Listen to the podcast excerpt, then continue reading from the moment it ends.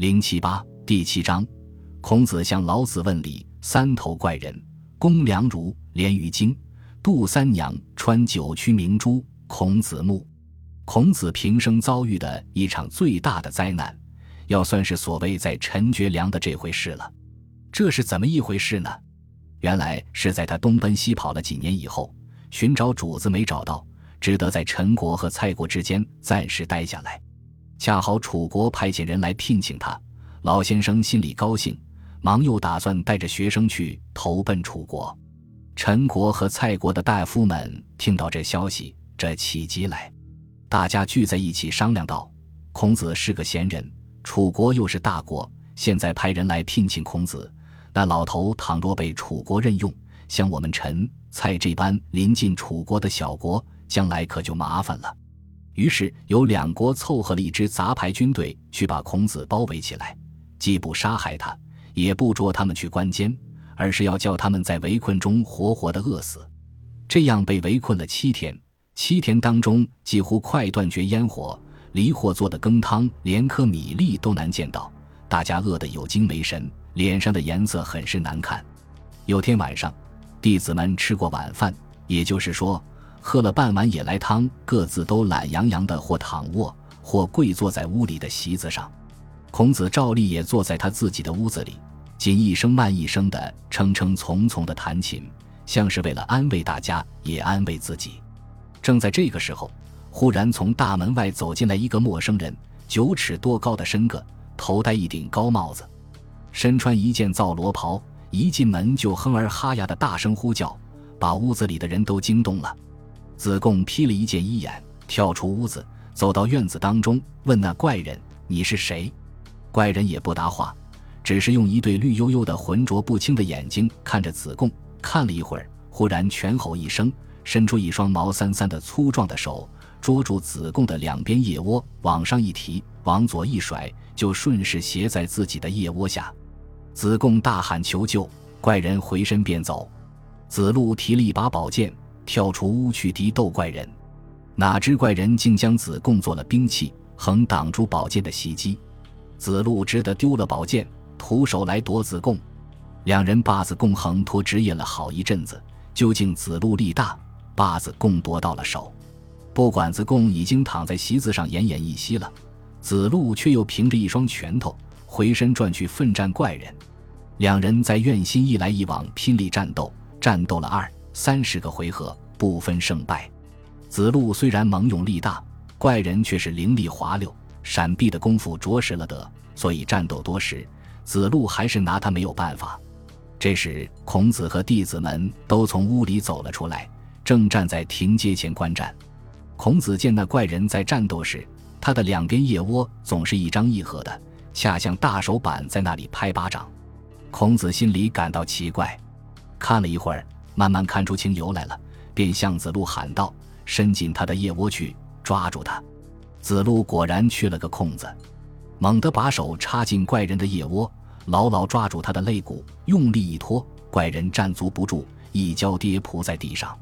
一看，原来并不是人，却是条大鲢鱼，从头到尾足有九尺长。在地面弹跳了几下，软不溜丢的倒在地上死了。子路抓住的乃是他的腮帮子，两旁各有一条鳍，这大约就是他用来战斗的胳膊，也就是孔子刚才所见的拍巴掌的大手板。弟子们一见这光景，个个惊叹不止。孔子走下亭阶去，将那怪物再仔细查看一番，忍不住点头叹息说：“这怪东西是怎么来的呢？”我听说，凡是东西老了，各种精灵都会依附在它的身上，变成精怪。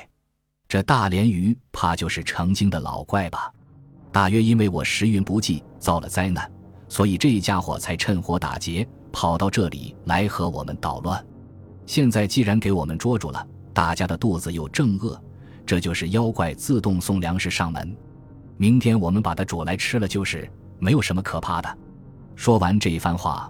孔子仍旧去弹琴唱歌，不等到第二天，弟子们已经七手八足把这条大鲢鱼剖解开来，剔骨留肉，剁作碎块，煮了一大顶锅，每人各吃两大碗，觉得除了肉稍粗糙点，滋味倒还相当不错。吃了鲢鱼，不但没有出任何岔子，就连害病的也都从席子上翻身爬起来，豁然而愈。第二天一早起身，大家都兴致勃勃，弹琴的弹琴，唱歌的唱歌，舞剑的舞剑，简直不像是在被围困，倒像是在过佳节。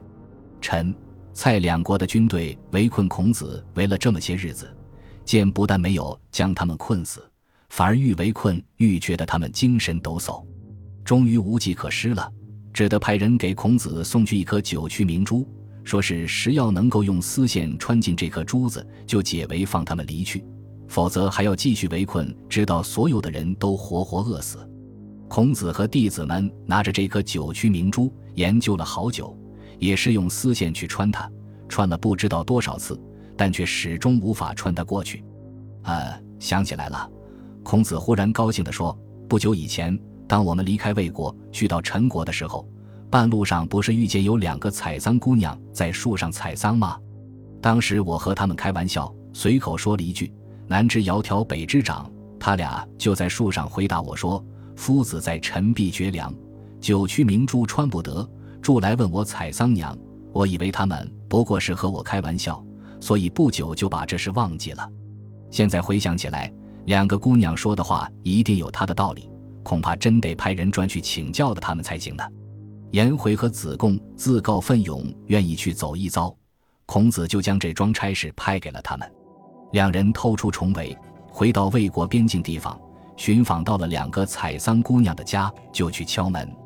有人开门出来。说：“姑娘们都不在家，却送给颜回和子贡一个西瓜。”砰的一声，又关上了门。奇怪，这是什么意思呢？颜回掂着手上的西瓜，疑惑不解地说：“毕竟子贡脑筋灵敏，想了一想，说：‘送给我们西瓜，那就是说瓜子在西瓜里面，人也还在家里，并没有出去。’两个人又去拍门，这回开门出来的。”果然是嘻嘻哈哈笑着的两个顽皮的采桑姑娘，两人就把他们现在遭遇到的恶难，以及怎样才能让丝线穿过九曲明珠的话头，向姑娘们述说了一番。这有什么难办呢？姑娘们说：“你们只要拿点蜜去把丝线涂一涂，然后去找个蚂蚁，将丝线拴在蚂蚁的腰上，叫蚂蚁去钻那明珠的孔。如果他不肯鼓，只消用点烟子熏他一熏，自然就钻过去了。”两人谢了采桑姑娘，回来用他们传授的方法一试，果然很容易的就穿过了九曲明珠。陈、蔡两国的军队只得履行诺言，解了围，让孔子和他的弟子们从容离去。关于这个故事，后来又有稍微不同的传说，情节和歌谣大体是一样，只是说采桑姑娘是一个名叫杜三娘的。当子贡回去寻访这个起先并不知道姓名的采桑姑娘的时候，也是经过猜谜式的探索，最后才知道姑娘的名姓和找到姑娘的住家。原来姑娘先在桑树下堆了一堆较大的土，又在不远地方堆了三堆小土。子贡猜想，桑的共鸣应该是木，木旁堆土是个杜字，不远又有三堆小土，姑娘可能行三，叫杜三娘。便问过路的一个樵夫。前村可有杜三娘吗？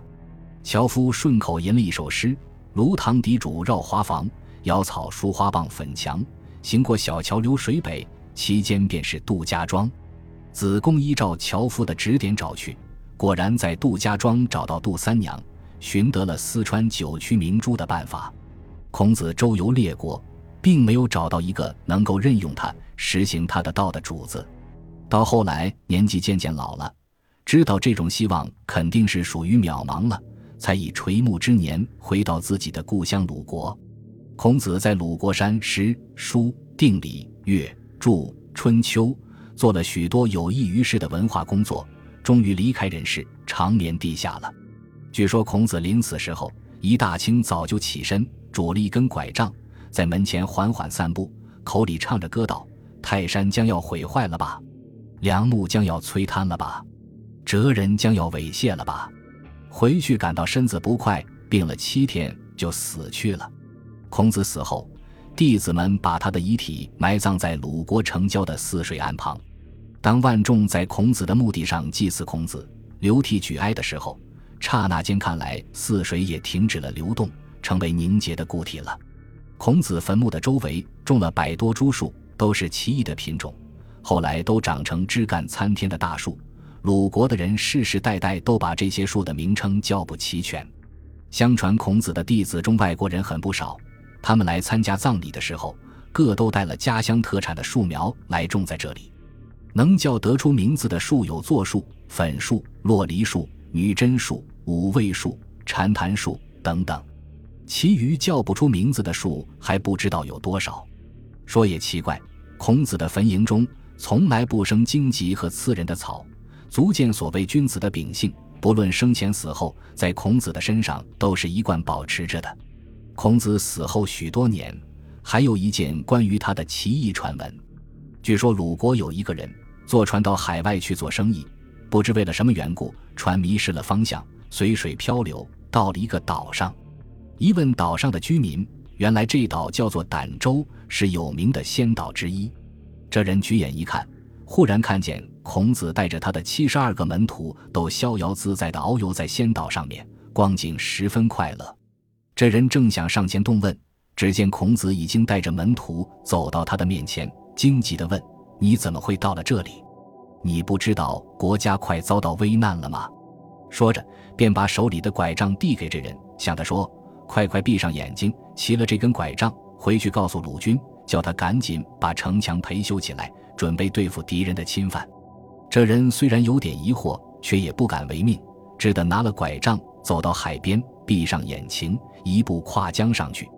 只听得大风呼呼地号叫着，海浪奔腾的澎湃着，胯下的拐杖已不再是拐杖，而是一条天角腾跃的活物。